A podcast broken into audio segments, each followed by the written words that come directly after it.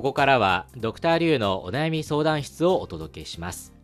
このコーナーは今を生きる中日の若者からの悩み相談を受け解決に向けアドバイスをするものです。相談を聞くのはリュウエイと星和明です。では早速今日の相談者に入ってもらいましょ失礼します。どうぞ。うでは自己紹介をお願いします。はいこんにちは、えー私東京から来ました。今北京外国語大学大学2年生の庭さやかと申します。よろしくお願いします。はいよろしくお願いします。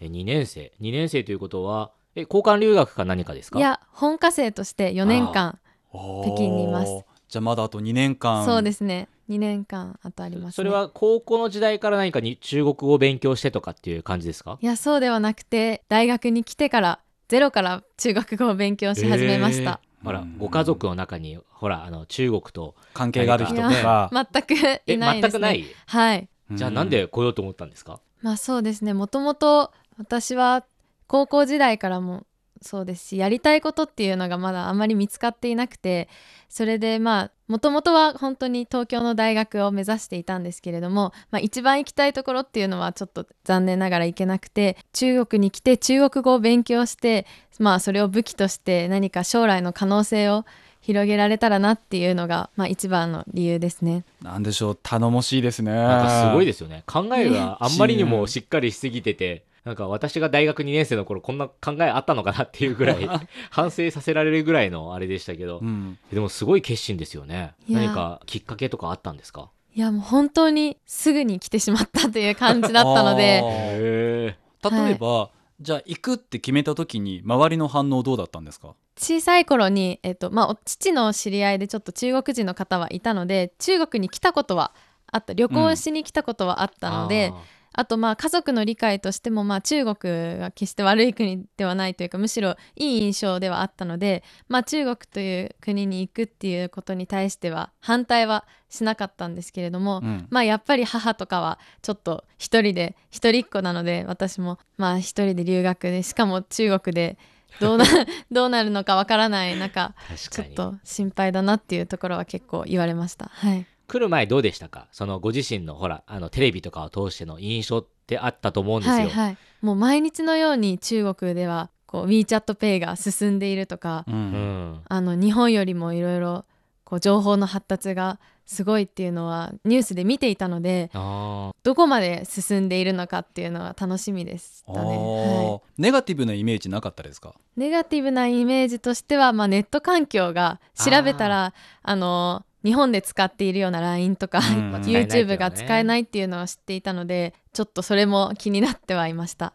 結構珍しいと思うんですけど、うん。その中国の印象はって聞かれてすごい進んでるよっていうところが先に出てくるのはあそうですね、うん。初めてかもしれないですね。なんかちょっと時代だなと思って、うん。ね、私が4年前か来た時って周りで聞くとみんなこう空気が悪いんじゃないとかそっちの話をするけれど今丹羽さんの場合だともうやっぱ進んでて WeChatPay がっていうのは 最近だなと思いますね。いや多分時代ですよ時代、うんうん。どうですか？実際に来てみて。いや来てみて想像以上に進んでいたことに驚きましたね。え例えばどういうところですか？うーんとまあデリバリーもそうですし食べたいもの欲しいものがすぐに 注文できてすぐに届くというかこんな便利な社会はだったのかっていうのは初めて知りました。はい、なるほど。生活してわかることですから生ね。活して初めて分かりましたね。もうっていうことはあれですよね。もうすごい多分使い慣れてますよね。いろんなアプリとか、はい。サービスとかは、はい。結構もうこの生活がなくなってしまったらちょっとどうしようっていうぐらい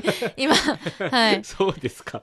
ヘビーユーザーじゃないですか日もう。本よりも全然暮らしやすさといえば暮らしやすいなと思っています。はい。今ねそれだけもう生活に馴染んでるってことは、うん。その言葉の面でも大丈夫かなっていうところですか？そうですね。私の、うん、今の心配事としてはちょっと言葉のうん。か言葉における悩みがあってまあ今1年半ぐらい中国語ゼロから勉強し始めて今1年半経つんですけれどもまあそれで自分の言いたいこと、まあ、日常会話で使えるような自分がこうしたいああしたいっていうことは大体ほとんど言えるようにはなったんですね。でもなんていうか日本語でしかわからないようなニュアンスだったり、ううん。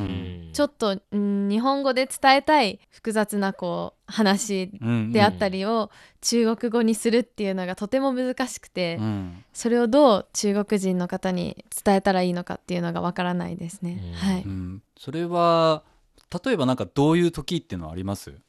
例えば喧嘩をする時とか。喧嘩をする時そうですね。自分の考えを言う時とかが結構ありますね、自分が今どう思っていてこれからどうしたいでもやっぱりこういうこともこういうことも問題があってっていう時とか あと日本人によくあるこうちょっとした社交辞令じゃないですけど、うん。遠慮をする時とか、まあ、実際自分はあんまり思ってなくてもまあこうしておいた方がいいかなみたいなことだってちょっとあるんですけれども、まあ、それを中国語で言うのが難しくて確かに。でそれをいろいろ考えてるとまあ時間が経ってしまうのであもういいやあのことは言わないで いいや流して まあ自分が一番言いたいことだけ伝えてしまえばいいやっていう感じでちょっと言えないで終わることも中にはあります。でも本当は言いたいんだよって言いたいんだよってこうももやもやするんだはいもやもやしますね。なるほどね。そういうのって例えば、その授業とかで何か意見を言う、うんそういうシチュエーションが多いんですか？それとも友達同士で何かねお互いにちょっと意見を、まあ、交流し合う。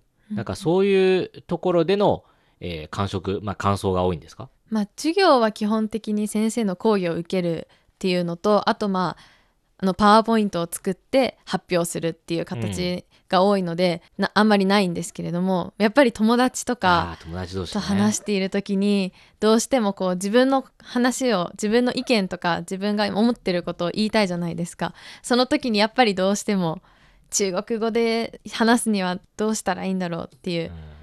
壁にぶち当たりますね。はいはい。まあ、確かにね、いろいろちょっと難しい問題ではありますね。言葉の問題だけじゃなくて、コミュニケーションのね、うん例えばそういうテクニック的なものもあったりするかもしれないですもんね。はい。ということで、後半部分で解決方法を考えてみたいと思います。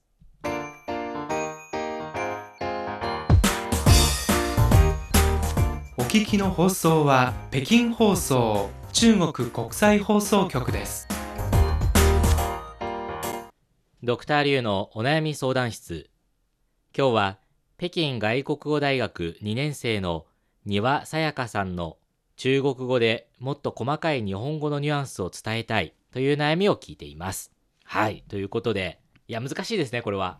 うーんね我々も結構頭を悩ませるお悩みではありましたがただ言えるのは、あの、もうね、丹羽さんね、これ多分中国語がある程度のレベルまで達してるんですよ。だってね、そもそもはい中国語はね、そんなまともに喋れないというか、まだ不安定の状態だったら、細かいニュアンスまで表現したいと思わないですもん。あるいは、その細かいニュアンスが表現できてないっていう心配にはならないので、確実に言えるのは多分ある程度もう中国語がちゃんとしっかり伝えられてでもその中でさらに細かい部分をもっとちゃんと細かく正確に伝えたいからこういう悩みがあるんだと思うんですね。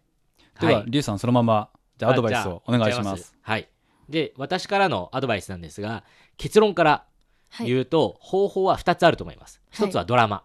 で、はい最近のドラマって、時代劇といいますか、昔風のドラマを題材にしたものっていうのは結構多いんですが、ただよくよく聞くと、あの、表現って結構現代風の表現を使ってるんですよ。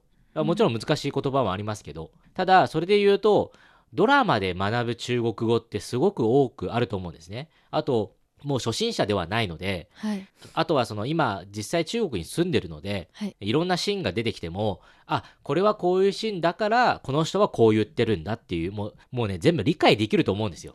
なので、そこで見る中国語ドラマって絶対違うと思うんですよ。なるほどなので、ドラマがまず一つのおすすめです。はいでもう一つは、もうひたすら現地の人。それも、その学生とかもそうなんですけど、もっとね、地元のおじちゃんおばちゃんとか、そういう人たちと生の交流をするっていうのが、私はいいのではないかなというふうに思いました。はいっていうのは、その、ね、現地の人だって、そういう細かい心の動きってあるはずなんですよ。